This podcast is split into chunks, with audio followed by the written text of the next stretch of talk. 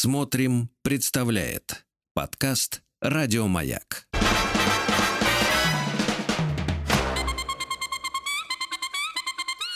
Провокация. Ну что ж, добрый вечер. Суббота, 17.09. А это значит, что на волнах маяка с вами снова я, Сергей Насибян, и шоу «Провокация». Программа, в которой мы разговариваем с каждым из вас, стараясь разобраться в тех перипетиях жизни, в которых вы оказались, и из которых, как вам кажется, самому сложно выбраться. Что ж, мой взгляд не истинный, но моя задача показать вам то, чего, возможно, не видите вы. И поэтому я рад приветствовать всех наших радиослушателей. Вы пишете мне в моих страничках, в телеграм-канале о том, что ждете эту программу, а значит, мы будем ее делать и дальше. А сегодня, сегодня мне хотелось бы, когда шел сюда, в студию, почему-то мысли навивались такие о том, что э, большинство из нас большую часть своей жизни проводит в размышлениях, фантазиях, сожалениях, мечтах, но при этом при всем не делает тех маленьких шагов, которые, казалось бы, можно было бы сделать сегодня, ничего для этого особенно не имея, и самое главное, не платят очень высоких цен. Есть такое понятие в биологии и в медицине – Сегодня говорили об этом с одной моей знакомой. Так называемая поведенческая адаптация.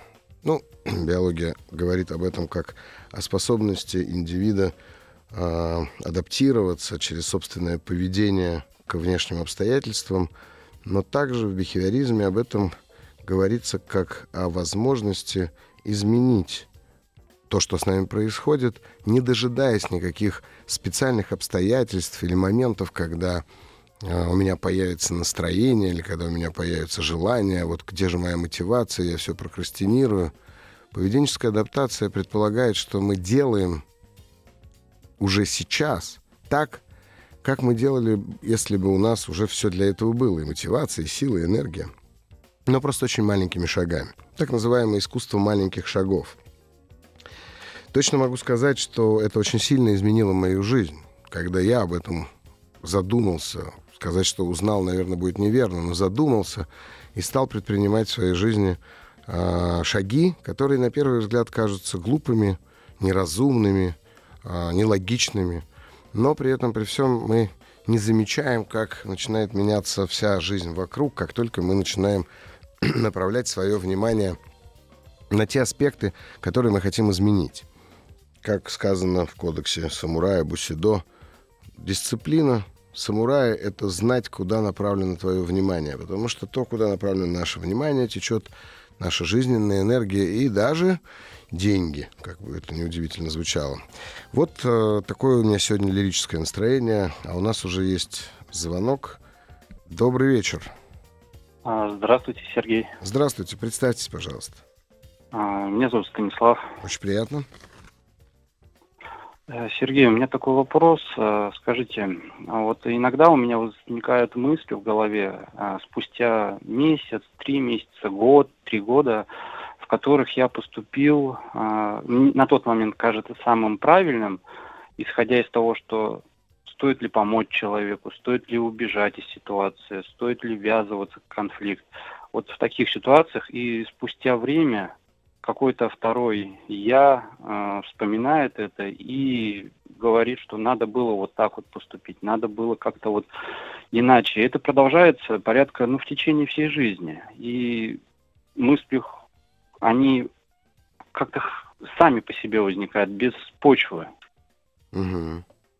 Как вот с этим, можно сказать, не побороться, а успокоить вот э, второго я, что ли, либо себя успокоить, чтобы таких мыслей ну, в будущем не было, чтобы когда я делал выбор и не возникало потом мысли о возможности поступить как-то иначе. Мне кажется почему-то, что мы как раз на прошлой неделе говорили об этом. Я как раз рассказывал о том, что делая маленькие выборы, совершая какие-то действия, возможно, незначительные, знаете, там вы приходите в кофейню и хотите выпить кофе, вам предлагают американо или капучино, да? и вы выбрали американо, а потом думаете, блин, надо было выбрать капучино. Ну, я утрирую, но бывает и такое. Так вот, э, здесь вопрос как раз-таки той самой дисциплины, о которой я начал говорить, о том, что никогда не возвращаться к принятому решению. Вот просто взять для себя за правило никогда, ни при каких обстоятельствах не возвращаться к принятому решению. Потому что любое принятое решение, оно возникает в моменте, который можно назвать э, некой такой точкой бифуркации, когда становится понятно, что вы должны изменить собственное состояние. Потому что эта точка, которая показывает, что система, в которой вы находитесь, и являясь частью системы, не может жить в прежних условиях. Вам нужно что-то менять.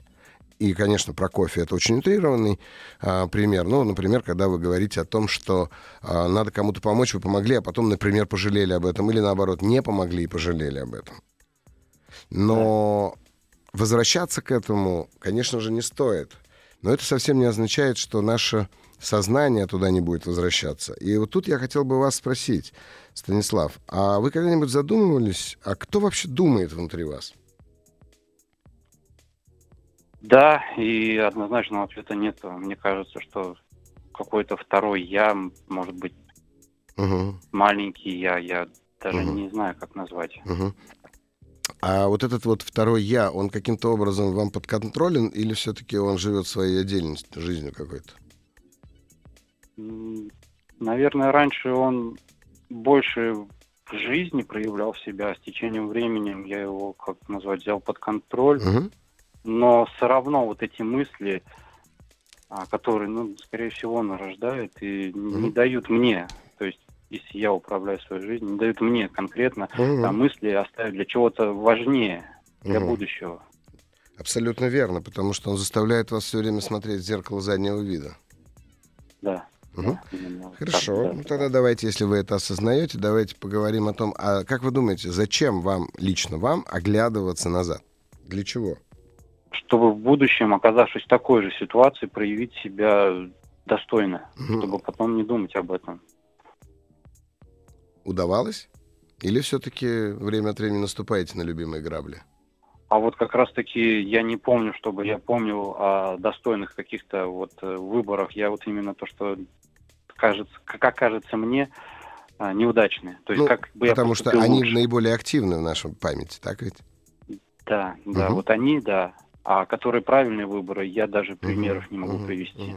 Вот представьте себе, что вы идете по жизни, по, по дороге жизни, у вас э, за плечами рюкзак, в который вы откладываете каждый негативный свой опыт в виде какого-то камушка. Ну вот просто вы идете, и каждый раз, когда вы сделали что-то не так, вы поднимаете камушек с дороги и кладете его в рюкзак. Понимаете, да, что через какое-то определенное количество да. пройденных а, пройденного расстояния этот рюкзак становится все тяжелее и тяжелее. Согласны?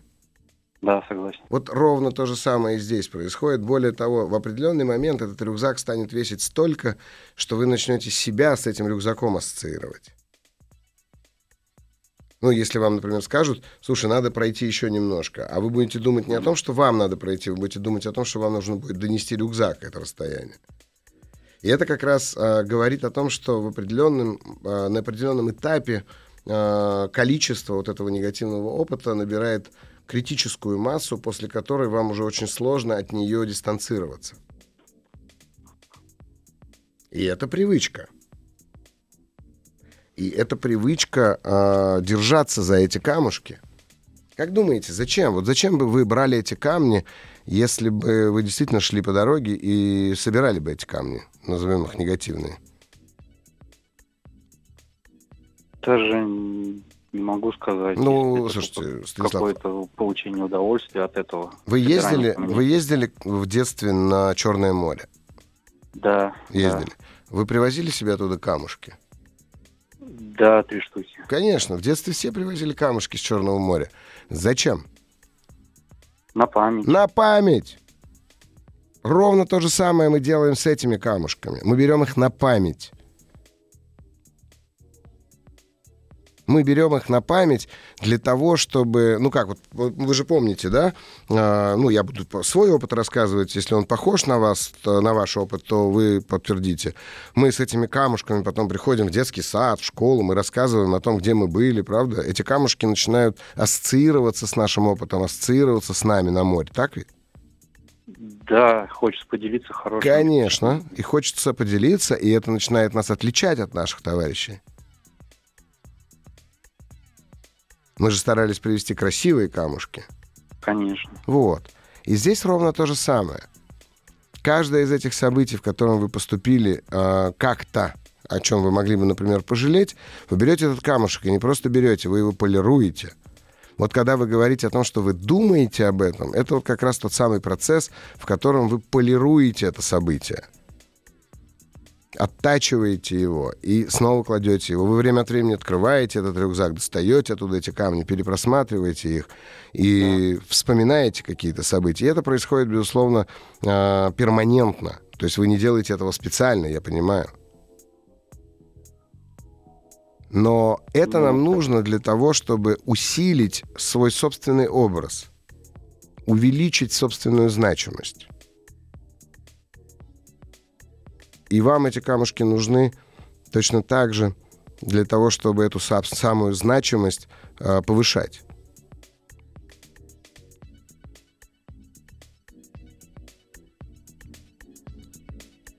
Станислав? Да, я Вы задумались, перевариваете, хорошо, да. Что, если я вам скажу, что вы способны выбросить этот рюкзак, можете это сделать? С радостью. Можете, отлично. Но это то же самое, как можете обнулить свой э, телефон, да, вот просто взять и выбросить да? оттуда все, что там есть. Могу. Вот. Отлично. Вот ровно то же самое, понимаете, с прошлым время от времени надо прощаться. Потому что иначе вы все время будете оглядываться туда, и чем старше вы будете становиться, то тем сложнее вам будет смотреть вперед. Как будто бы вас все время кто-то будет окрикивать назад. Но, безусловно, я не оставлю вас без инструмента. Вот давайте, например, э, какой-нибудь последний пример, э, о чем вы вспомнили, сожалели, и это длительное время вас мучило. Наверное, даже расставание с любимой подругой, с девушкой. Которое произошло какое-то время назад. Да, в и вот, декабре. Угу, и вот у вас появляются мысли о том, что, наверное, зря, может быть, не надо было, может быть, стоило что-то сделать, так? Да. То есть у вас появляются сожаления о сделанном выборе? Да. Угу. Вот в тот момент, когда у вас появляются сожаления, на самом деле происходит следующее. Сожаление — это мечта, направленная в прошлое. То есть это та же самая психическая энергия, которая, которую мы используем, когда мечтаем, но чаще с возрастом мы начинаем мечтать о том, чтобы в нашем прошлом не было каких-то а, объектов, не было каких-то обстоятельств, не было каких-то людей, не было каких-то решений. Но... Нет, не было. Вот. Мы хотим, чтобы их не было, но они уже есть. И поэтому, первое, да, научитесь принимать тот факт, что это все уже существует. И здесь не нужно быть семи пядей во лбу нам, а просто это есть, и это данность. Вот просто как данность. Второе. Когда у вас возникает сожаление, ваша психика на самом деле подсказывает вам очень важный момент. И момент, который заключается вот в чем. Прямо в этот... Вот, вот если сегодня, условно говоря, вы вспомнили, сожалея о, например, разрыве с барышней в декабре, это означает, что у вас сегодня есть потребность, которая не реализована. И вы ее можете реализовать, иначе бы не было этого сожаления. Вот давайте подумаем, о чем вы на самом деле жалеете, когда вспоминаете этот разрыв. Ну, о том, что какое-то, может быть, недосказанность, то, что я не мог... Э, объясниться? Сказать. Да, объясниться. Угу, отлично. То есть, смотрите, у вас существует порыв вот этой вот э, потребности высказаться, выразиться, быть да. понятым. Да, да. И в этот момент это и важно. Здесь очень важно, чтобы вы научились отделять от сожаления ту ценность, которая требует быть реализованной или удовлетворенной прямо здесь, прямо сейчас. Ценность или потребность, это не важно. А значит, вам нужно высказаться. И вы хотите высказаться. Вы можете, конечно, позвонить этой девушке. Часто бывает такое, что бывшие не хотят слушать. Можно написать письмо. Не обязательно даже ей говорить. Можно просто оглянуться вокруг и подумать, а кому сегодня из тех людей, с кем я еще нахожусь в отношениях, я не высказал того, что я хочу сказать. Не выразил своей любви, не выразил своей благодарности, не выразил своей а, какой-то идеи, мысли о чем-то. То есть вы прямо сегодня являетесь как бы невысказанным. И это надо сделать сегодня. Еще раз говорю, если этот человек с вами готов общаться, то отлично было бы это сделать с ним. Если нет, то два варианта. Либо вы переходите в эпистолярный жанр и пишете письмами, что тоже полезно, либо вы находите человека, друга, партнера, напарника, там, я не знаю, сотрудника, сослуживца, руководителя, маму, папу, брата, сестру, неважно, кого угодно. И задаете себе вопрос, что не высказано сегодня с, э, в моих отношениях с этим человеком? И высказывайте, и вы удивитесь. Мгм. Вот о чем на самом деле говорит с вами ваше сознание. Поэтому, если вы спрашиваете, как перестать зацикливаться на моментах из прошлого, вот так.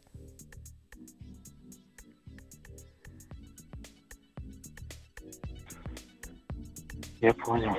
Но вы так вздохнули, как будто вы поняли, но вам кажется, что это очень тяжело.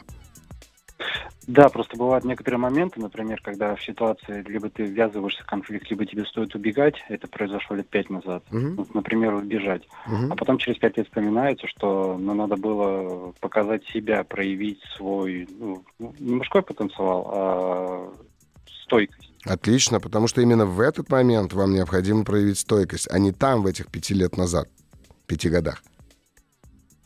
Вот ту дверь надо закрыть и посмотреть, где я сегодня могу эту стойкость реализовать. Это ваш опыт, который взывает к вам из вашей памяти, говоря о том, что уже такое было, не, не, не позволяет ему сейчас происходить. Но вместо того, чтобы посмотреть в реальность, настоящее, мы, соответственно, окунаемся в свою память и в волнах этой памяти с радостью плещемся, как в детстве в Черном море. И это доставляет нам колоссальное наслаждение. Пережевывать свое прошлое, пережевывать его вновь и вновь. Я понимаю, вы сейчас хотите найти какое-то а, событие, о котором вы сейчас мне скажете, а оно не подойдет под мое описание. Вы поверьте, вы не найдете. Я очень много лет этим занимаюсь, очень много лет работаю с людьми. Мгм. Поэтому каждый раз, когда возникает что-то, посмотрите, что сегодня прям напоминает вам об этой, об этой истории. Что сегодня, где вы сегодня можете поступить так, как хотели поступить пять лет назад.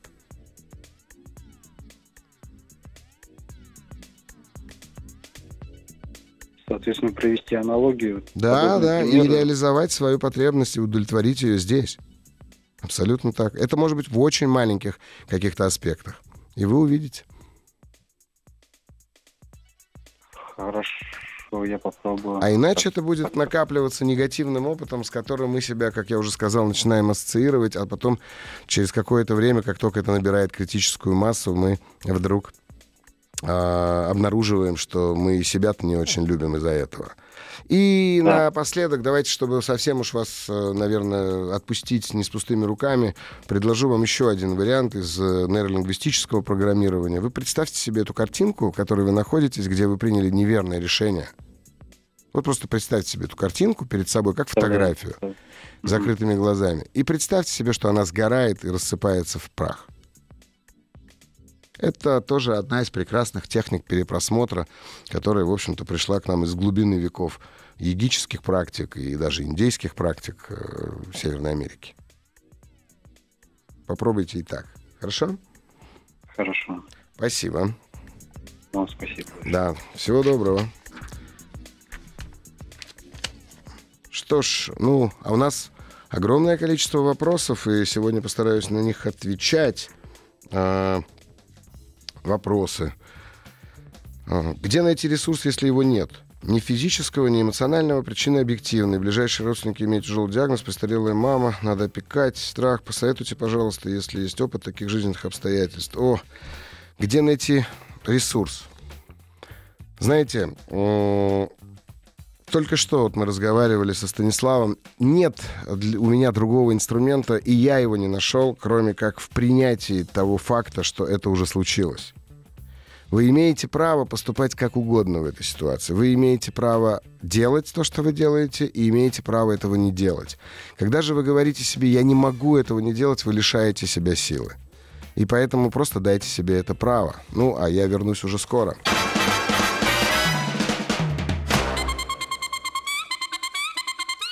Провокация. Ну что ж, провокация. И с вами я, Сергей Насибян, ее ведущий, психолог, психотерапевт. И хочу напомнить вам о том, что вы можете позвонить нам в прямой эфир по номеру телефона плюс 7495 728 7171 и задать свой вопрос, рассказать свою историю, поговорить со мной и обсудить варианты выхода из сложившейся ситуации. Также пишите свои вопросы на Viber или WhatsApp плюс 7967 103 5533. Ну и оставляйте вопросы в специальной форме в разделе «Маяка» на сайте «Смотрим». Наши редакторы с вами свяжутся и по вашему согласию выведут вас в прямой эфир. Поступают вопросы, не могу их не прочитать. Добрый вечер, Сергей Борисович. Мне 33. В клубе познакомилась с мужчиной старше меня. Спустя полчаса положил мне на плечо свою руку. Мне было очень неприятно. Чувствовала, что нарушаются мои границы, но я не смогла ничего сказать и убрать. Был ступор. Я чувствовала ненависть и страх. Третий класс. Был случай в школе. В туалет женский зашел мужчина, поднял мне платье, потянулся к моим колготкам. Я убрала руку, убирала руку и попятилась. Когда дошла до стены, поняла, что бежать некуда, но тут вошла старшеклассница в туалет, и он убежал. Как можно было бы избавиться от этого страха и научиться защищать свои границы? Что ж, э, это действительно серьезная, травмирующая вас ситуация, и она, безусловно, не дает вам быть свободной в отношениях с мужчинами, но меня очень смутил сейчас один момент в вашем э, вопросе. Вы пишете, вам 33, и пишете, что мужчина старше меня. А мне вот вообще интересно, какая разница в 33, какой возраст? Мужчина и мужчина. Как вы определили, что он старше? Какая разница, старше он или нет? Было ли бы то же самое, если бы он был младше? Или, судя по тому, как вы написали, если бы он был младше вас, то у вас не было бы этого ступора. И я бы предложил вам сначала понаблюдать именно за этим. Одинаково ли вы реагируете на прикосновение или нарушение границ, которое действительно было, а, когда это делают люди разных мужчин, разных возрастов. А, это важно, и это важно просмотреть и проследить. Второе, ну, что я могу сказать? Э, если вы физически не в состоянии защищать себя, то стоит заняться спортом. Здесь вообще вот совсем без шуток. Ну, а самое главное, наверное, конечно же, сходите к специалисту. Правда, это не займет много времени у вас, но эту ситуацию вы достаточно быстро вскроете и проработаете. При этом метод э, абсолютно любой подойдет, и специалист э, справится, и он будет это делать вместе с вами. Лучше бы, если вы сделаете это так. А если вы хотите это каким-то образом самостоятельно сделать, ну, тогда вам все равно придется принять самый страшный финал любой такой ситуации. Что там может быть, и насколько вы справитесь с этим э, финалом. Вот, поэтому вот такие три вам рекомендации дам. Добрый вечер, уважаемый Сергей. А как же, по-вашему, быть сброшенными в прошлом детьми без отцов, престарелыми родителями? Ну, я не знаю, как с ними быть. Они же уже там, в прошлом. Я, я бы, я, я на этот вопрос могу ответить только одно. Оставьте их в прошлом, если они там. А, знаете, мне нравится в вас доброта. Я часто слушаю вас... А, вот, это меня хвалят. Я часто слушаю вас не только из интересных мыслей, приятно, спасибо, или идей, но и из-за ощущения добра от вас. Спасибо, не знал, что я добрый, ну, буду еще добрее. Добрый вечер. О чем может сигнализировать постоянная апатия, грусть, скука на работе? Есть разные моменты, и я их ценю, однако фин Однако фоном ежедневно грусть, сожаление о прошлом, пессимистичный взгляд в будущее. Как с этим работать? Жизнь настоящим помогает слабо. Все равно скатывается в прошлое и будущее. Спасибо. Ну что ж, Кристина, не верю, что жизнь в настоящем помогает слабо, потому что жизнь в настоящем моменте, здесь, сейчас, это лучший афродизиак, наркотик, анальгетик, что угодно, который придуман вообще в принципе этим миром. А, поэтому учитесь в этом настоящем как раз-таки жить, и вы почувствуете огромный прилив энергии. Но если вы спрашиваете, о чем может сигнализировать, я точно предположу, что это сигнализирует о какой-то вашей тревоге. Вот с тревогой вам стоит разбираться. Ну что ж, а у нас есть звонок, я уверен. Добрый вечер. Добрый вечер. Представь. А, Меня зовут Мария. Здравствуйте, А, Мария. Я, я звонила, наверное, так, две недели назад. А, Был вопрос, да, про то, что я никак не могу решиться не развестись. Моя лодка все время билась о скалы. помню, помню. Вот, да, Очень было красиво. В общем, была такая большая договоренность, что я неделю должна удерживать мысль. Мгм. Я уже развелась. В общем, я пробовала это делать, даже две недели практически. Мгм. А, ну, что, сначала, конечно, такое чувство было эйфории, даже радостное, что какое-то, что вроде я нашла то, к чему долго шла, наверное. Вот, мне захотелось что там планировать, э, купила себе ежедневник, а, что-то прописывать. Мне захотелось уборку дома сделать, вот, что чего-то такого начала. Но на следующий день, видимо, немножко я эйфория ушла. Я столкнулась с тем, что я столкнулась с своими комплексами. М, И их казалось, что я медлительная очень, я откладываю дела на потом. Перфекционизм у меня бесконечный. А, И это все, в общем, я поняла, с такими комплексами я, ну, поэтому не иду никуда. Далеко вперед, не уеду, да? Да. Лодка ну, общем, потонет под тяжестью ваших комплексов. Да, поэтому я решила, ну, с чем-то бороться. В общем, попробовала делать то, чего я пыталась отложить, делать это сразу. Так. Вот. Ну, да, это мне понравилось, это мне стало облегчать путешествие вперед, что называется, вот. А, Поэтому, ну, да, вот здесь как-то дело пошло. А, И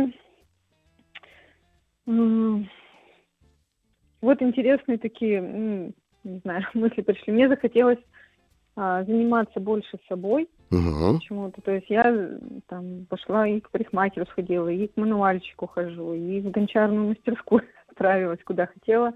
Ну, в общем, как-то вот тут закрутилось. И Я не планировала, но так стало складываться. Мгм. То есть мысль о том, что я не замужем, пыталась я удерживать, наверное, ну, полнедели. Дальше было очень тяжело. Дальше было, ну, как бы Ну, быт, быт засасывал обратно. Да, и у меня какой-то пошел, что я уже одна, и поэтому мне надо много делать, мне некогда уже об этом думать. Как-то так, что ли. Мгм. Вот. И вот на этой неделе случилось такой вот опыт, что у мужа была небольшая операция, трех, три дня он был в больнице, но там она откладывалась долго. А вот на этой неделе она случилась, и я три дня была, в общем-то, одна детьми. И вот тут я вообще физически еще ощутила даже больше. Мне было физически очень трудно, тяжело прям, наверное, скажем, вот, ну, непривычно, может быть. Но вот психологически я прям, мне очень было хорошо. Я поняла, что по прошествии вот этих дней, что, в общем-то, я довольно сильный человек и ну, могу справиться Конечно, можете. со многими вещами. И стали появляться, причем я не знаю, как это психоло- к психологии отнести, но в жизни стали появляться люди, которые меня могут там пригласить, представить там свой центр, ну, на выставочный центр. Давай ты свой опыт представишь, или давай ты со мной будешь там, вот я открывать буду новое что-то, ты со мной пойдешь. Но то есть я не, Мистика. не планирую. Да, ну вот, ну я не знаю, как это в психологию списать, да. То давайте спишем на мистику, что вы. Вот, ну, это мне просто послужило, ну, некой более уверенностью в себе. Но пока есть. А, Вот, а вот сейчас, вот, Мария, Мария. Мария, стоп. Сейчас прям возвращаемся на пару-тройку слов назад. И вот все то же самое, только без союза «но», а вместо него союз «и». И мне, И мне.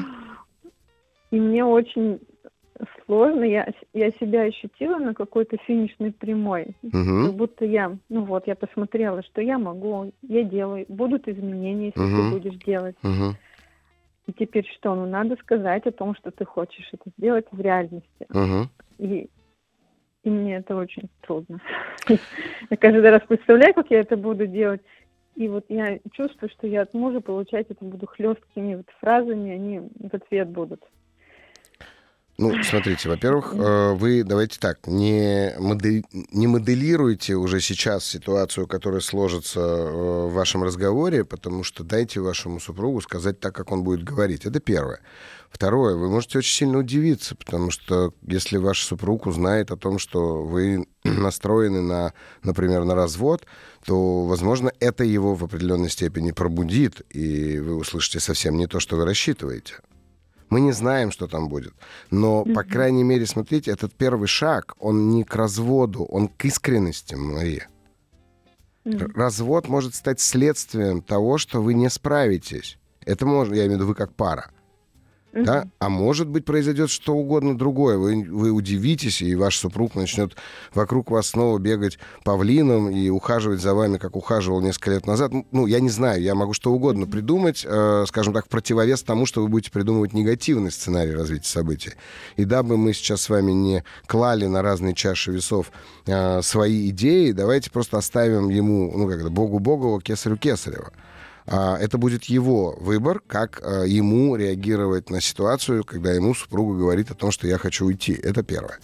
Второе. А, ваша метафора про лодку, которая бьется все время о скалы в попытке уплыть в море. Помните, да, мы говорили с вами об этом? Mm-hmm.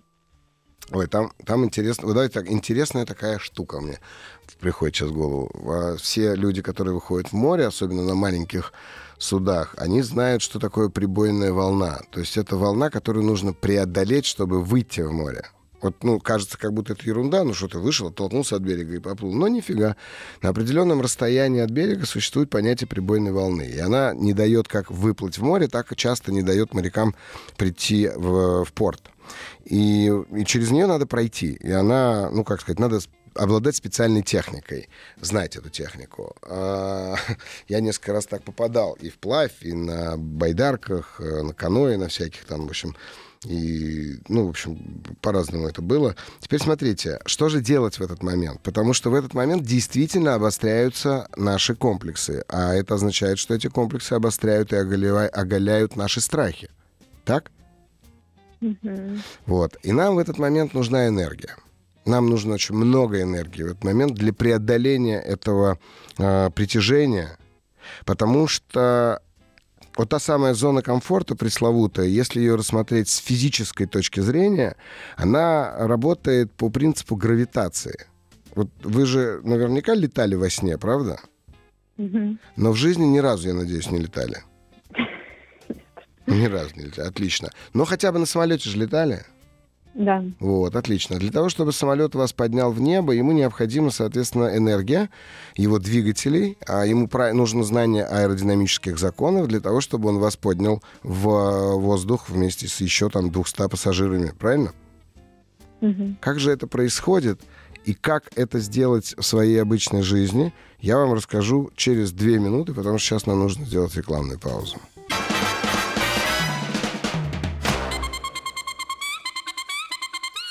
Провокация.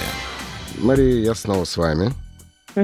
Да, вот мы остановились на том, что необходимая энергия для самолета, необходимая энергия для ракеты, для того, чтобы преодолеть земное притяжение. И нам точно так же необходима энергия в тот момент, когда мы подходим к границам собственных возможностей. Вы точно знаете, как жить с этим мужем. Вы точно знаете, как жить в этом браке. Вы точно знаете, как жить в этих обстоятельствах. Неважно, нравится нам это или не нравится, но вы знаете, как это делать. Так ведь? Да. И ваш ум, и ваш мозг тратит на решение этих задач меньше энергии раз в 30, чем на решение задач, как жить без или как жить вне. И он сделает все для того, чтобы сэкономить эту самую энергию и никуда вас не пустить. Вот это первое, что нужно помнить. Он его задача, задача нашего мозга, в общем-то, заключается в том, чтобы сгенерить как можно больше энергии и сохранить это э, количество энергии для какого-то, знаете, вот, вот если вдруг принц на белом коне или если какой-нибудь летчик прилетит за мной и везет меня, да, он будет это делать. Но вы будете хозяйкой своей собственной жизни только тогда, когда вы начнете принимать решения вне зависимости от диктуемых вам предложений вашим умом. И вот тут очень важна наша энергия, которая называется вдохновение. И вот как ее получить? Очень важно, чтобы вы помнили, ради чего, Мария. Вот собирать ну, просто да, все. Я... Угу. Ну, у меня такой образ по поводу моей лодки родился, что я все время ждала, ну, грубо говоря, некого лодочника, что меня вывезет из этой полосы прибоя. Вас точно перевезет что... один лодочник через одну реку, вот. но вам не захочется об этом говорить. Нет. Есть там такой, ему монету Пока вот до меня не дошла мысль, что, наверное, просто можно весла взять самой в руки и уже поработать немножко. Абсолютно ну, точно. Я так, то есть и четко понимать, что я хочу. А я захочу за эту полосу, предположим. Да. Вот так. А не ждать, когда наконец найдется тот лодочник, которому да. вообще, может, надо или не надо туда, куда мне надо. Да. Да. Ну, то есть я должна удерживать четко ту задачу, ну не задачу, скорее всего, цель. какую-то цель, цель которая цель, меня да. вдохновляет. Да, да, да. И помнить ради чего, что произойдет, когда вы этой цели достигнете. И я хочу вам сказать, напомнить, вернее, только что уже говорил об этом, Мария. Смотрите, не развод ваша цель. Искренние отношения с вашим супругом, вот какая цель. И если в этой искренности вы оба придете к решению о разводе, ну что ж, тогда я думаю, что это будет развод двух людей здоровых, порядочных, я не знаю, устойчивых, психически благородных друг к другу. Ну и, соответственно, тогда вы просто будете и дальше прекрасными просто бывшими мужем и женой. Так бывает. Ну, либо, либо как-то по-другому это сложится. Но, по крайней мере, тогда вы это будете знать. Но точно знать будете, что вы больше не врете. Да, пожалуй, нет. Важно знать. Угу. Вот поэтому не развод. Цель не развод. Цель искренность в отношениях. Угу. Ну и вдохновляющая цель, да? А так она и будет вас вдохновлять, я вас уверяю. Угу. Хорошо. Угу. Поняла. Ну что ж, рад был вас слышать. Спасибо. Спасибо большое. До свидания, Мария. До, до свидания. До свидания. Ну что ж, приятно, когда люди звонят через пару недель и рассказывают про то, что с ними случилось. А у нас а, продолжаем вопросы. А, вопросы. Как начать новую жизнь? Я, я отвечал на этот вопрос, помню.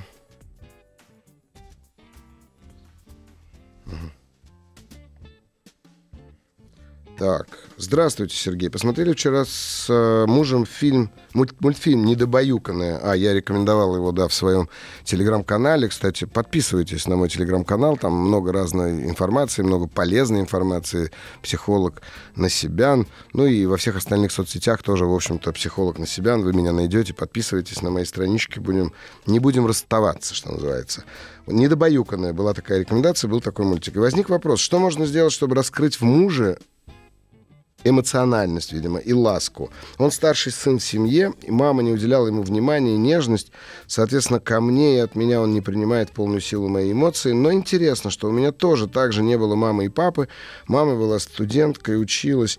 Папа только биологически к мужу я проявляю часто агрессию, гневаюсь. С эмоциями все в порядке. Можно ли как-то через модель жертва-спасателя тут странить? Или нужно кого-то привлекать со стороны? Спасибо большое за вашу рекомендацию. Слушайте. Ну, во-первых, молодцы, что посмотрели. Во-вторых, а теперь посмотрите тогда с мужем мультфильм «Влюбчивая ворона».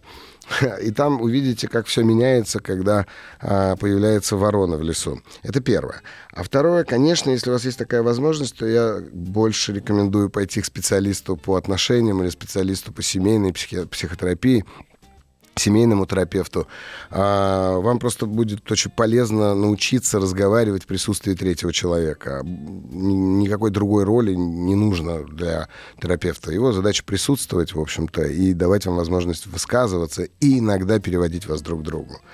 А, если вы с собой намереваетесь, намереваетесь работать для того, чтобы изменить эмоциональное состояние мужа, то я думаю, что тут как раз э, полезно было бы э, боль, ну, сказать, еще большее проявление с вашей стороны к нему чувственности, ну и, конечно же, принятие его вот этих самых травм.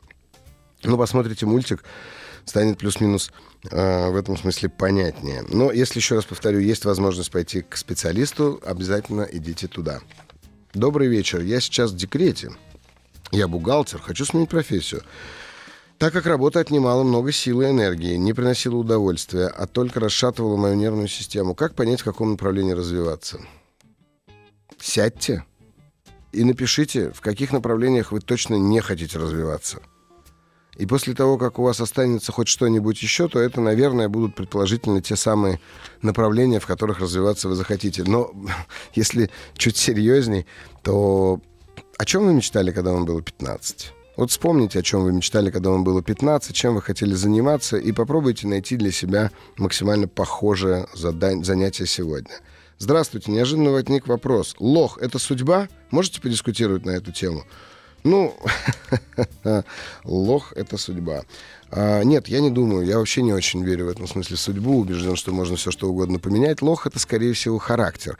Обратите внимание, не темперамент, а характер. Если темперамент — это врожденные определенного рода а, паттерны, а, поведенческие в том числе и биологические, то лох — это характер, а значит, по жизни приобретенное.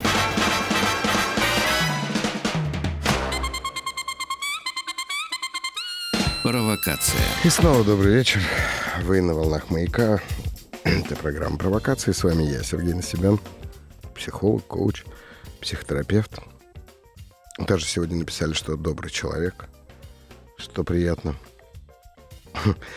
А мы с вами в рамках этой программы говорим о тех насущных проблемах, ситуациях, задачах, которые кажутся, возможно, нерешаемыми в одиночку. А здесь вместе – мы стараемся увидеть немного другую композицию, что ли, а, этих обстоятельств. И, возможно, увидеть собственную ответственность в том, а, как мы там оказались, ну и, соответственно, каким образом мы с этим можем справиться.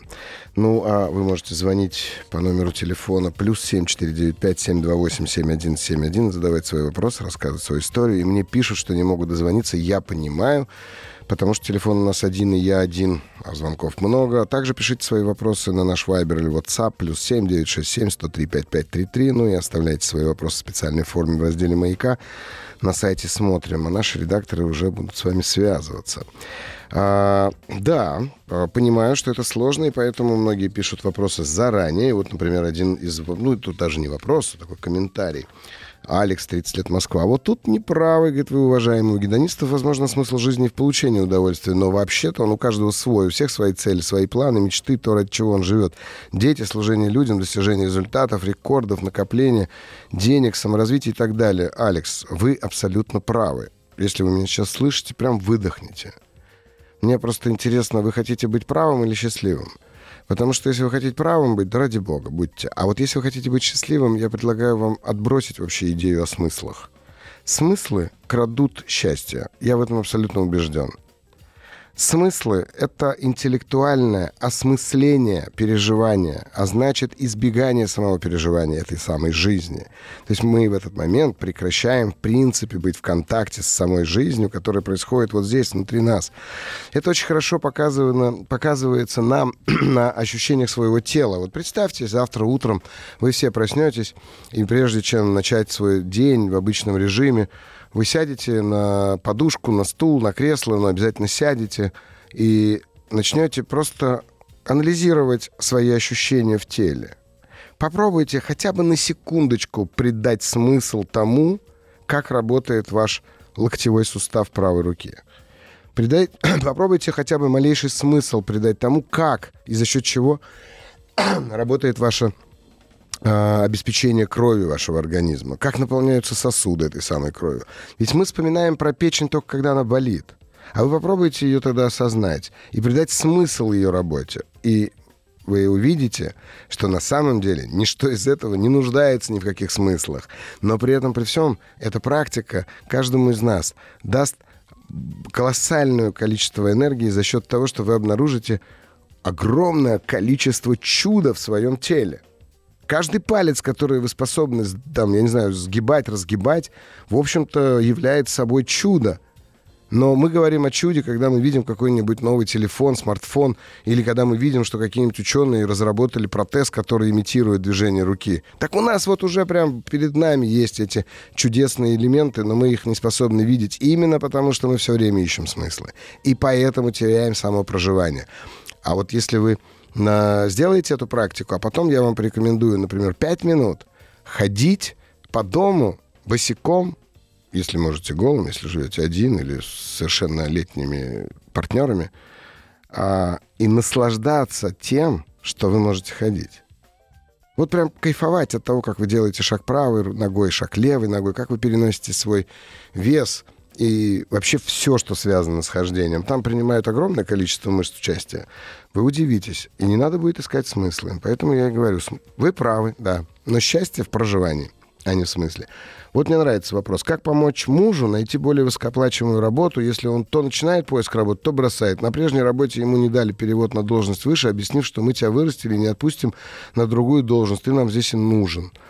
А, как помочь мужу найти более высокооплачиваемую работу? Начните тратить больше денег.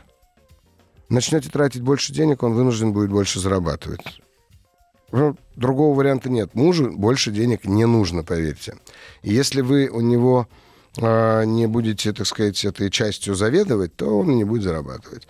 Добрый вечер. Как не заедать стрессы? Шоколад поглощают тоннами. Спасибо, Полина. Да я бы сам с радостью поглощал бы шоколад тоннами, если бы мне можно было.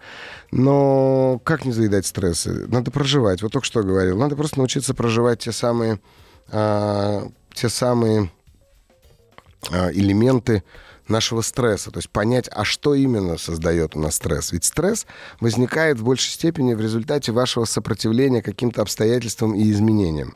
Научитесь принимать то, что весь мир меняется. Вот задают вопрос. Добрый вечер. Какой психолог в эфире? Хороший.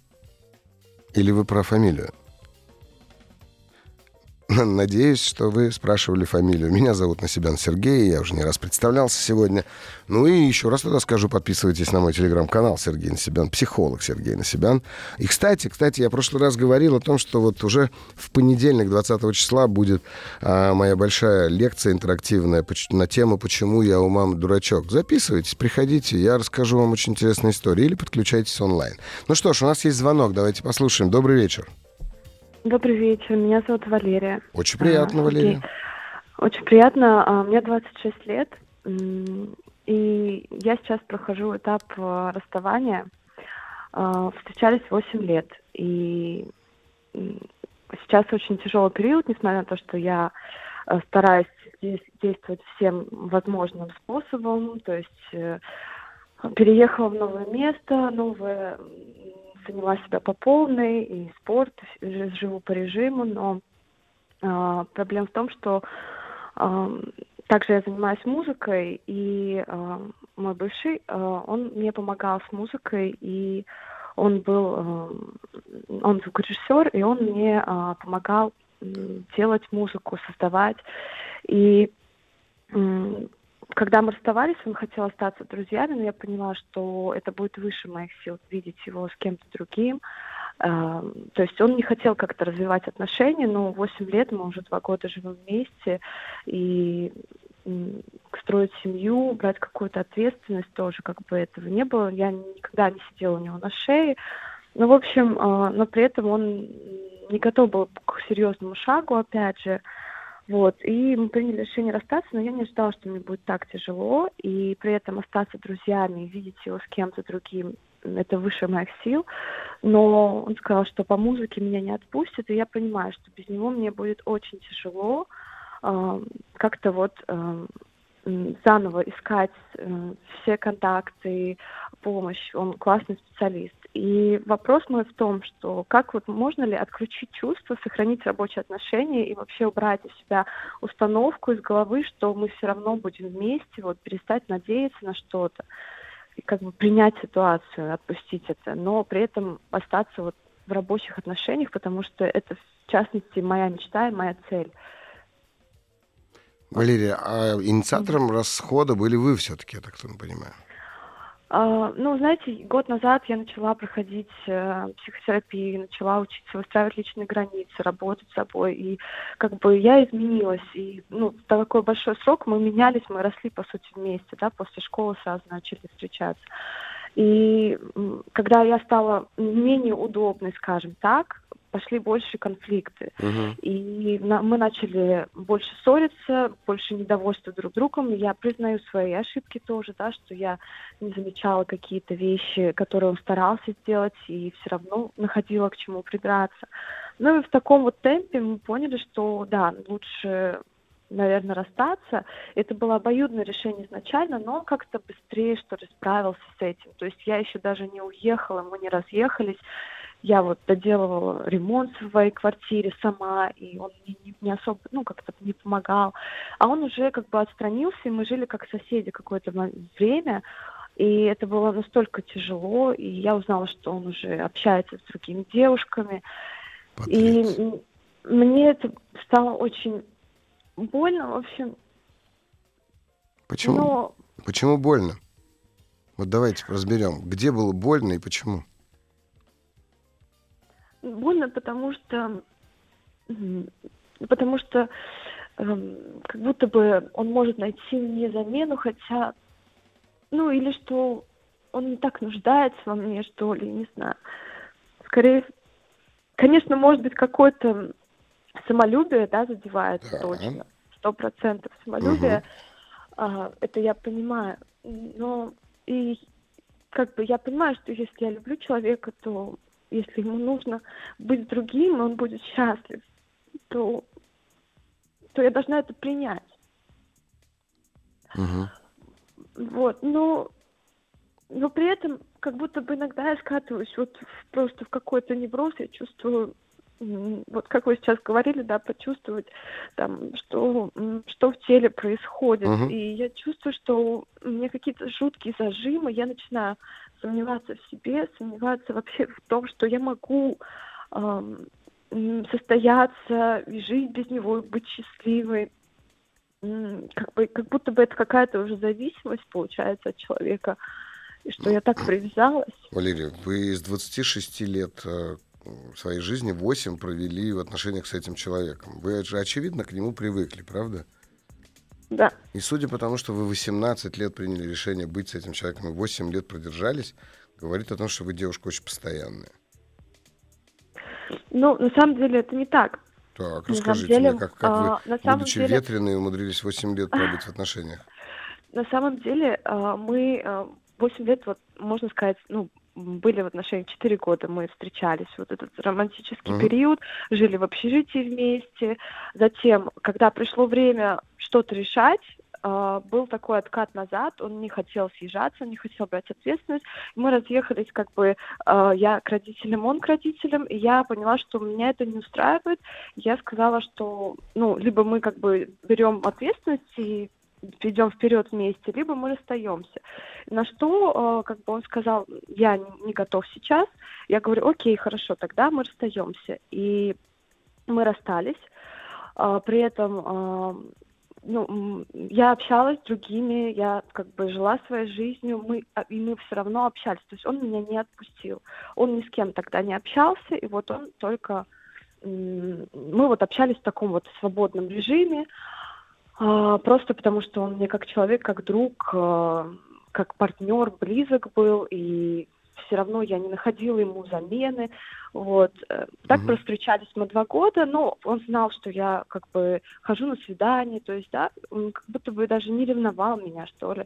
И потом в какой-то момент, когда я пришла к нему, он сказал, давай, э, давай встречаться заново, э, я готов, давай присъезжайся приезжай ко мне, угу. будем жить вместе. И ну, конечно, я согласилась, потому что я его люблю, э, любила, и то есть какие-то обещания, что мы там переедем через два месяца, тоже были все, ну, он все это не выполнил, в общем.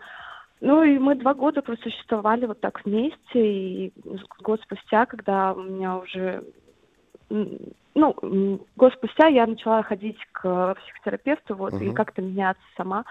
И и он мне тоже, э, мы с ним часто мы обсуждали конфликты, мы никогда не ложились спать в ссоре. То есть mm-hmm. мы в целом могли решать все, но как оказалось, что мы как будто бы разные люди или разные ценности. Он хочет легкости, он не хочет какой-то ответственности. Он вот сейчас как будто бы у него тот период, который у меня был вот два года назад, когда я поняла, что я хочу вот э, посмотреть мир, хочу пообщаться с другими людьми. И у него сейчас это возникло, и он меня полностью отпускает. Вот, то есть, э, а я не могу этого принять, что как так, вот мой человек, я согласилась уже на такой шаг съехаться, и то есть это все разрушено, И у меня даже мысли сейчас нет с кем-то вот выйти встречаться, то есть вообще и самооценка на нуле, и все, хотя я в принципе развиваюсь и красивая. А вы музыкой занимаетесь, вы певица? А, я закончила музыкальный колледж, играю на фортепиано, сочиняю музыку. Сочиняете пою. музыку? Да. Представляете? И... Вот скажите мне, а если бы я спросил у вас, какая музыка в эпицентре вашей боли?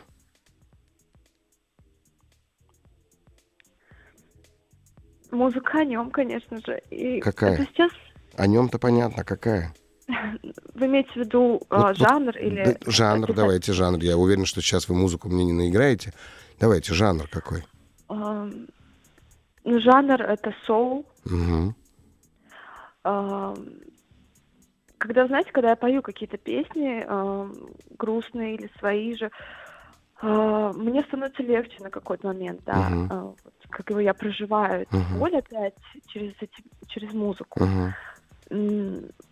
Но иногда у меня даже вот сложности с тем, чтобы сейчас сесть за инструменты, что-то начать играть, потому что это как будто бы ассоциируется опять с ним, вот этот mm. мир музыки э, ассоциируется с ним, песни, которые я писала. Выплесните и... это, Валерия, вы смотрите, выплесните это как раз в творчество. На самом mm-hmm. деле вы сейчас находитесь в том самом моменте, где у вас самый большой потенциал для реализации. Вот если вы хотите это прожить, то ваша задача это прожить через творчество. У вас есть фантастический инструмент, которого очень мало у каких людей существует. Спасибо. Вот если вы туда прям погружаетесь, не уходите от этой боли. Боль и любовь чувствуются одним и тем же местом. Мы всегда пытаемся замкнуть эту боль, но вы сказали ужасные слова в самом начале. Как подавить чувства? Не смеете этого делать в 26 лет. Хорошо. Отпускайте человека, но сохраните чувства. Возможно, это будет самый красивый роман в вашей жизни. Хотя вряд ли, потому что он продлился 8 лет, и у вас там было две попытки расхода. Но, возможно, вы прям увидите, что в этих отношениях вы, вы ну, чему-то научились. Вы расширились, вы начали ощущать больший спектр чувств. И боль — это важная часть. И тогда вы увидите, что вы моментально повернетесь дальше. Вы увидите, что у вас появятся другие мужчины, появятся другие интересы. И да, он будет рядом. Возможно, вы по работе с ним будете связаны какое-то время. Возможно, это пройдет. Я не очень верю в дружбу после любви, хотя э, не могу сказать, что я не видел таких э, ну, таких, э, как сказать, отношений, да, и у меня у самого такие есть. Поэтому я и говорю, что а, возможно, правда, возможно, это пройдет. Но просто нужно время, которое, которым понадобится. Но сейчас, вот в этот момент, Валерия, у вас самое ценное, что есть, это ваша боль и вот эти самые ваши эмоции. Старайтесь их выразить через э, ваше творчество. Хорошо, спасибо вам огромное. Не убегайте от них. Спасибо вам большое. Спасибо за то, что вы любите и ни в коем случае не убивайте этого чувства. Так, что ж, у нас еще есть вопросы. Если речь идет если идет речь, разговор о каком-то заболевании, или кому-то плохо эмоционально или физически, все это притягивается ко мне очень близко против моих желаний или нежеланий автоматически. Какой вопрос? Относитесь к этому проще. Давайте так скажу, потому что я даже не знаю, как здесь ответить а не пропускайте это вглубь, да, как бы откидывайте это. Так, что у нас тут еще? Отсутствие уверенности в себе, принятие и реализация своих решений, которые вливаются в двойственность во всех сферах жизни, параллельные отношения, мы об этом говорили. Депрессия, страх, мы об этом говорили. Это уже у нас, простите, было. Ну, вот хороший вопрос, конечно. Как начать жизнь, если мне 40? Не начинайте, вам же уже 40. Все, продолжайте ту, которая есть, если она вам так нравится. А, ну что ж, а, дорогие радиослушатели, вам напомню о том, что вы можете нам позвонить по номеру телефона плюс 7 495 728 7171, задать свои вопросы, рассказать свою историю, мы ее обсудим. Также пишите свои вопросы на Viber, WhatsApp, плюс 7 967 103 5533. ну и оставляйте свои вопросы в специальной форме в разделе «Маяка» на сайте «Смотрим» а наши редакторы с вами свяжутся. Это шоу «Провокация» на «Маяке». С вами я, Сергей Насибян, ее ведущий, психолог, психотерапевт.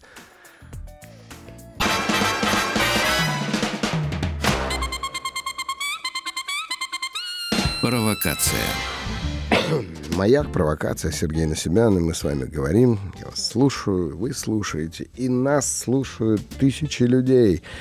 И поэтому скорее звоните. Звоните нам по номеру телефона плюс 7495-728-7171. Ну или пишите в WhatsApp или в Viber плюс 7967-103-5533. Ну, а нас, Валерия тут поддерживают. Привет, Маяк. Сергей, вы правы. Валерии нужно выплеснуть свои эмоции через музыку или творчество. Сам прошел через такое, сочинил немерено хорошего материала, вышел из того состояния, в котором сейчас пребывает Валерия. Все правильно. Вот так, видите, нас с вами поддерживает Валерия, поэтому, надеюсь, вы меня слышите. И я это говорил не просто так. Ну что ж, у нас еще один звонок. Добрый вечер. Добрый вечер, Сергей. Здравствуйте. Меня зовут Дарья. Очень Рада приятно. вас слышать. Ого. И я вас. Да. А, наверное, нужно рассказать кратко, да, свои, Хотелось о бы. своем вопросе. Хотелось бы. А, 15 лет в браке, двое детей. все вроде бы хорошо. Проблем таких прям рьяных нет. Но вот слу- случилась такая ситуация. У супруга заболел отец. А, мне об этом рассказали с намеком на помощь в связи с тем, что я, ну, как бы косвенно работаю и связана с медициной. На определенные вопросы мне не отвечали толком. Ну, в общем, смысл не в этом, а в том, что, видя реакцию родственников свекра, а, меня это повергло в шок, потому как люди на это реагировали спокойно. Ну, в общем, там рак. Мгм. А, я пыталась навязать, что нужно это делать быстрее, нужно как-то вот там торопиться там и так далее. А, но даже у супруга реакция была спокойная. Вот вопрос. А, либо я так а, реагирую на людей, потому что, ну вот в мою жизнь приходят люди, которым я помогаю. Ну так случайно получается, мне от этого потом хорошо. А, в данном случае вопрос такой. Вот человек реагирует спокойно. э, Как понять, ему все равно, либо у человека просто все ровно. Они не общались там лет 10. А, у меня закрался вопрос, будет ли человек ко мне так в старости относиться? То есть ведь мнения и какие-то да, детальки складываются из мелочей о человеке. И меня стал терзать вопрос, готова ли я состариться с таким человеком, будет ли он потом мне, да, там, если мне нужна будет помощь, помогать так же, как я от души, и всем сердцем переживаю, помогаю им. Хотите, сразу скажу, нет, не будет даже. Ну, вот я за это время, да, я поняла это Ну, немножечко. Конечно, поняли. И нет И- у вас этого вопроса. Вы именно поняли это, Даш. Я, да, за это время поняла. А, тогда получается, что мой ответ таков. Если я помогаю людям, да, значит, я ищу к себе какого-то внимания или простого человеческого там спасибо, либо мне хочется чувствовать, что я нужна людям. Ведь это даже незнакомые люди, это какая-то благотворительность, ну, конечно, не в крайности, но в целом в связи с ситуацией там, да, в стране. Я тоже помогаю, чем могу. Вот. Но делаю это сама. Некоторые люди на работе говорят, тебе за это платят? Я говорю, нет, ну, я хочу, и я делаю. Да, вы, вы это А, а делаете, большинство и людей- делаете, и делаете это от души. И знаете, От души, абсолютно. да, и очень важно, м, есть такая хорошая армянская поговорка. А, Я, правда, слышал, э, что ее приписывают и даже тибетцы а, в этом смысле, поэтому не буду брать, но она прекрасно описана в армянской сказке, которая была а, экранизирована мультиком про злой и страшный Ээх. Вот, э, если помните, был такой мультик про то, как там старик поймал рыбу. В общем, она попросила отпустить его. Он отпустил ее, а потом, соответственно, она ему, так сказать, принесла пользу. Мораль всей этой сказки заключается вот в чем. А, И эта пословица звучит так, что когда делаешь доброе дело, бросай его в воду. Забывай об этом. Мгм. Да. Вот почему я говорю о том, что ее приписывают Тибете, потому что в Индии, например, а, она лежит в основе кармы-йоги, так называемой. И в Индии очень часто можно увидеть людей, которые берут на себя такую садхану, это такая работа духовная по карма-йоге, когда они делают действия, результата которого не бывает. То есть, например, они могут набирать ведро воды э, в одном месте реки, подниматься выше на 10 метров и выливать его в эту же реку. И вот они этому уделяют по 10 часов в день. или перекладывают камни с одной стороны дороги на другую. А, выглядит глупо, но на самом деле а, в этом есть а, глубина такой очень духовности и я не знаю, сквозь тысячелетия и сквозь поколения, доносящаяся до нас истина и мудрость наших предков о том, что да. вот, делая доброе дело, бросай его в воду. И это очень важно помнить. Потому что самое плохое, что может с нами случиться, это когда вот мы делаем, делаем, делаем, а потом вдруг раз таки начинаем думать, а мне? И вот тут разверзается просто бездна нашего эго, который ничем не наполнить. Поэтому тот факт, что вы это делаете, делаете это только потому, что вы так решили. Ну да. Но вот этот вопрос, это сомнение, которое появилось у вас, смотрите, нет, не будет. И не будет не потому, что он плохой человек. Не будет просто потому, что он другой, Дарья. Вы человек действия. Более того, знаете, э, мужская поддержка и женская поддержка очень сильно отличаются, разительно отличаются. А для мужчины поддержать женщину это не мешать, когда она делает. А для женщины поддержать мужчину это сделать за него. И мы, мужчины, очень часто этим пользуемся. А помимо всего этого, вы просто психологически разные люди, разные личности, и у вас разные реакции. Просто ваш супруг может реагировать на э, такой стресс, как, например, болезнь близкого человека, ну, вот таким замиранием. И он не знает, что делать, потому что если бы у него были большие возможности, предположим, да, может быть, он начал бы что-то делать. А что, если возможность как бы есть, либо я предлагаю там три варианта, угу но я не вижу действия в ответ. А иногда на мою помощь кому-либо бывает фраза там «Зачем тебе это надо? Тебе оно надо? Зачем ты в это лезешь?» а, И тут я думаю, может, правда я что-то не так делаю? Да все вы так делаете, если это приносит вам удовольствие. Эгоисты. Нет, люди в принципе ну, эгоисты, да. и те, кто делают, и те, кто не делает, и те, и те эгоисты. Просто каждый ищет в этом что-то свое. Но э, вам же сейчас нужно ответить на простой вопрос. Нет, не будет он так делать, как вы. Будете ли вы жить с этим человеком дальше? Ну вот здесь задайтесь этим вопросом. Почему бы нет? Да, у него есть масса других достоинств и качеств. Да, Но согласна. вы точно да. можете научить его быть таким. Учу, да, вот, вот, вот, вот, вот. И вы можете его научить, потому что он этого, возможно, не умеет. И вот если вы ему откроете да, эту как раз часть, то вы, ну, вы много чего сможете ему показать, и он с этим, а, возможно, справится и как-то начнет ну, совершенно по-другому да, действовать. очень импульсивно и всегда переживаю, особенно когда кто-то болеет, мне угу. как-то даже чужая какая-то там трагедия, и она у меня почему-то через меня проходит, и я э, ну, там, пытаюсь как-то помочь или поспособствовать, или... Ну, Вы я милосердны. спрашиваю, надо или не надо. Вы милосердны. Вот и это прекрасно, и это говорит о, о вашей, ну, я не знаю, как сказать, о, о, о глубине, что ли, вашей души. А говорит а может быть такое, что меня окружают просто те люди, которые, ну, скорее всего, это не хотят и навязывают мне свое нежелание, говоря, что зачем тебе это надо. Но я все равно продолжаю это делать. Нет, может быть и так. Может быть и что вас окружают все время люди, которые, э, ну, как сказать, вас... Э, э, ну, как сказать, провоцируют вас на это. Тут, знаете, стоит э, разбираться. Вот я вам расскажу одну историю, с вашего позволения.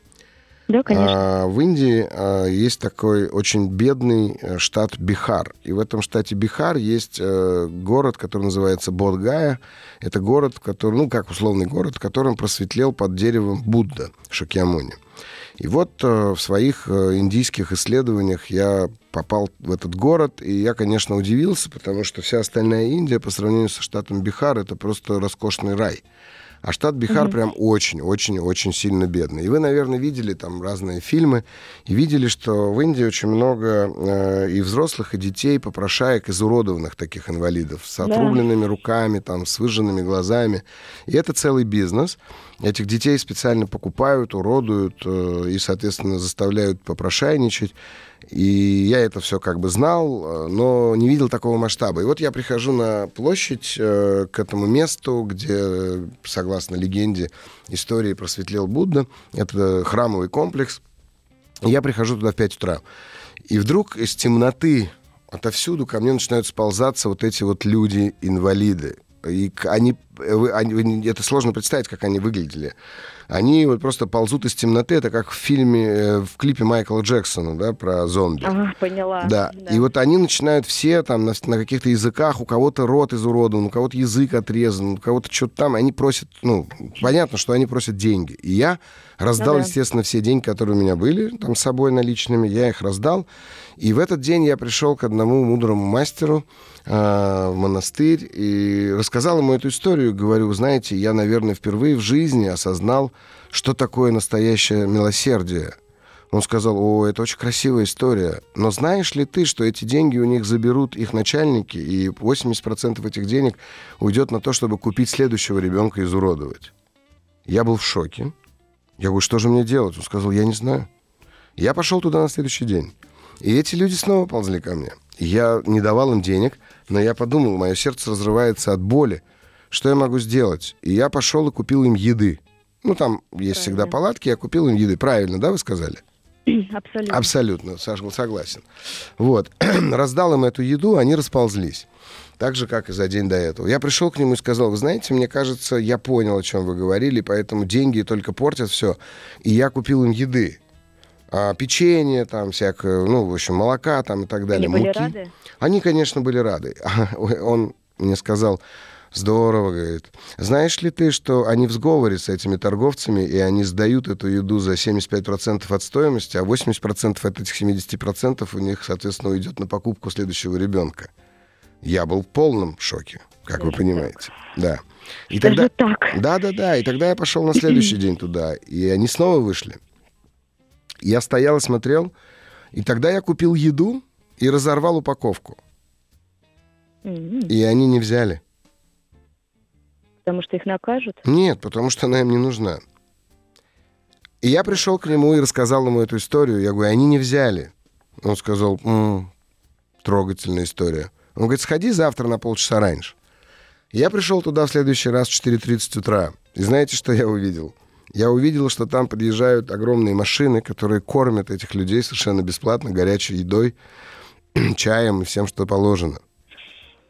Эти люди вообще не имеют никакого отношения к моему желанию помогать. Вот в чем дело. То есть они спекулируют на моем желании помогать. Мгм.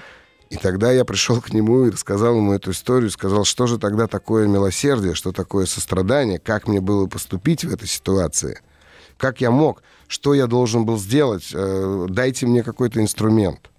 И вам, наверное, тоже интересно, я расскажу вам это через Да. две минуты.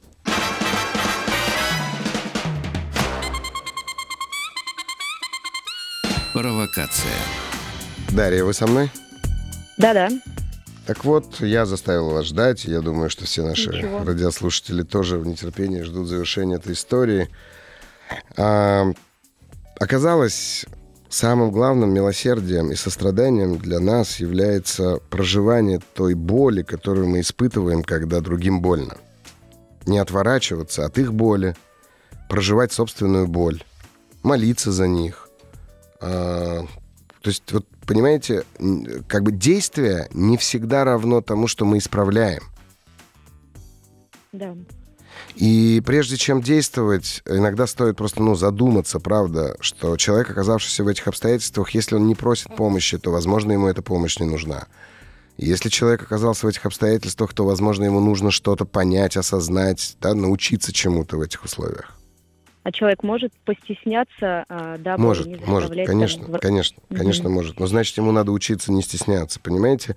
Поскольку, поскольку вы импульсивно действуете быстрее вашего мужа, у него даже не срабатывает этот навык. Да, скорее всего. Поэтому это сложно, я знаю, я правда знаю, я вот вам не просто так рассказал эту историю. Надеюсь, она вам была полезна. Очень. Поняла. Спасибо вам большое за А звонок. Да, говорите. Спасибо вам. А, да, я была в подобной ситуации, как вы были с детишками, только это было на вокзале, это были цыганские детишки. Я им купила еды, э, я им не дала денег, они меня обматерили Да, и ушли. да, Я осталась со своей едой, я думаю, ну ладно. да. Именно так. Ну что ж, мир такой, каков он есть. Ну что ж, хорошо, спасибо вам большое за звонок. Всего доброго. Еще один вопрос. Как найти ресурс 65 лет, если в разлуке с сыном и внуками? Живу одна, без цели и смысла, и не нахожу, чем помочь. А, кому помочь, простите. Ну, слушайте, 65, ну, правда, какая разница, 65 или 60? Ну, э, смысл все равно вы найдете только в том, когда вы увидите, что вокруг вас есть огромное количество людей, которые нуждаются в помощи, которым сейчас, возможно, хуже, чем вам. В этом смысле как раз действие может очень сильно вас встряхнуть. Здравствуйте, Сергей. Ситуация может быть не для эфира и совсем не о личных отношениях. Если тебе никто не может помочь из докторов, ты потерял всю работу, карьеру, радость, о котором вы говорите. Нет просвета, все бросили на производство, замкнутый круг, боли, мысли о диагнозах, нет помощи, перспективы, слезы боль. С болевым синдромом не может справиться никто. Болевая проблема с опорно-двигательным аппаратом. Всю жизнь мой девиз был движение, и вот в один момент моя наработанная профессия, достижения просто испарились, я с этим почти сверилась. Но физическая боль уже два года не снимается никакими самыми лучшими лекарствами, не снимается. В итоге одна своей бедой морально полное отчаяние. Лена, Лена, я вот как раз то, о чем только что говорил. Здесь я только могу вам сочувствовать, потому что и вопроса нет, и я, правда, не знаю, чем вам в этом я могу помочь. Ну что ж, на этом я буду завершать наш эфир. С вами был Сергей Насибян, это было шоу «Провокация». А фильм, который я хочу порекомендовать вам на, это, на эти выходные в этот раз, это вот, ну, ничего не могу с собой поделать, но это «Банши Иншерина». «Банши Иншерина». Прекрасный фильм о маленькой деревушке на севере Ирландии и о двух друзьях. Посмотрите, подумайте, расскажете. До свидания. Еще больше подкастов «Маяка» насмотрим.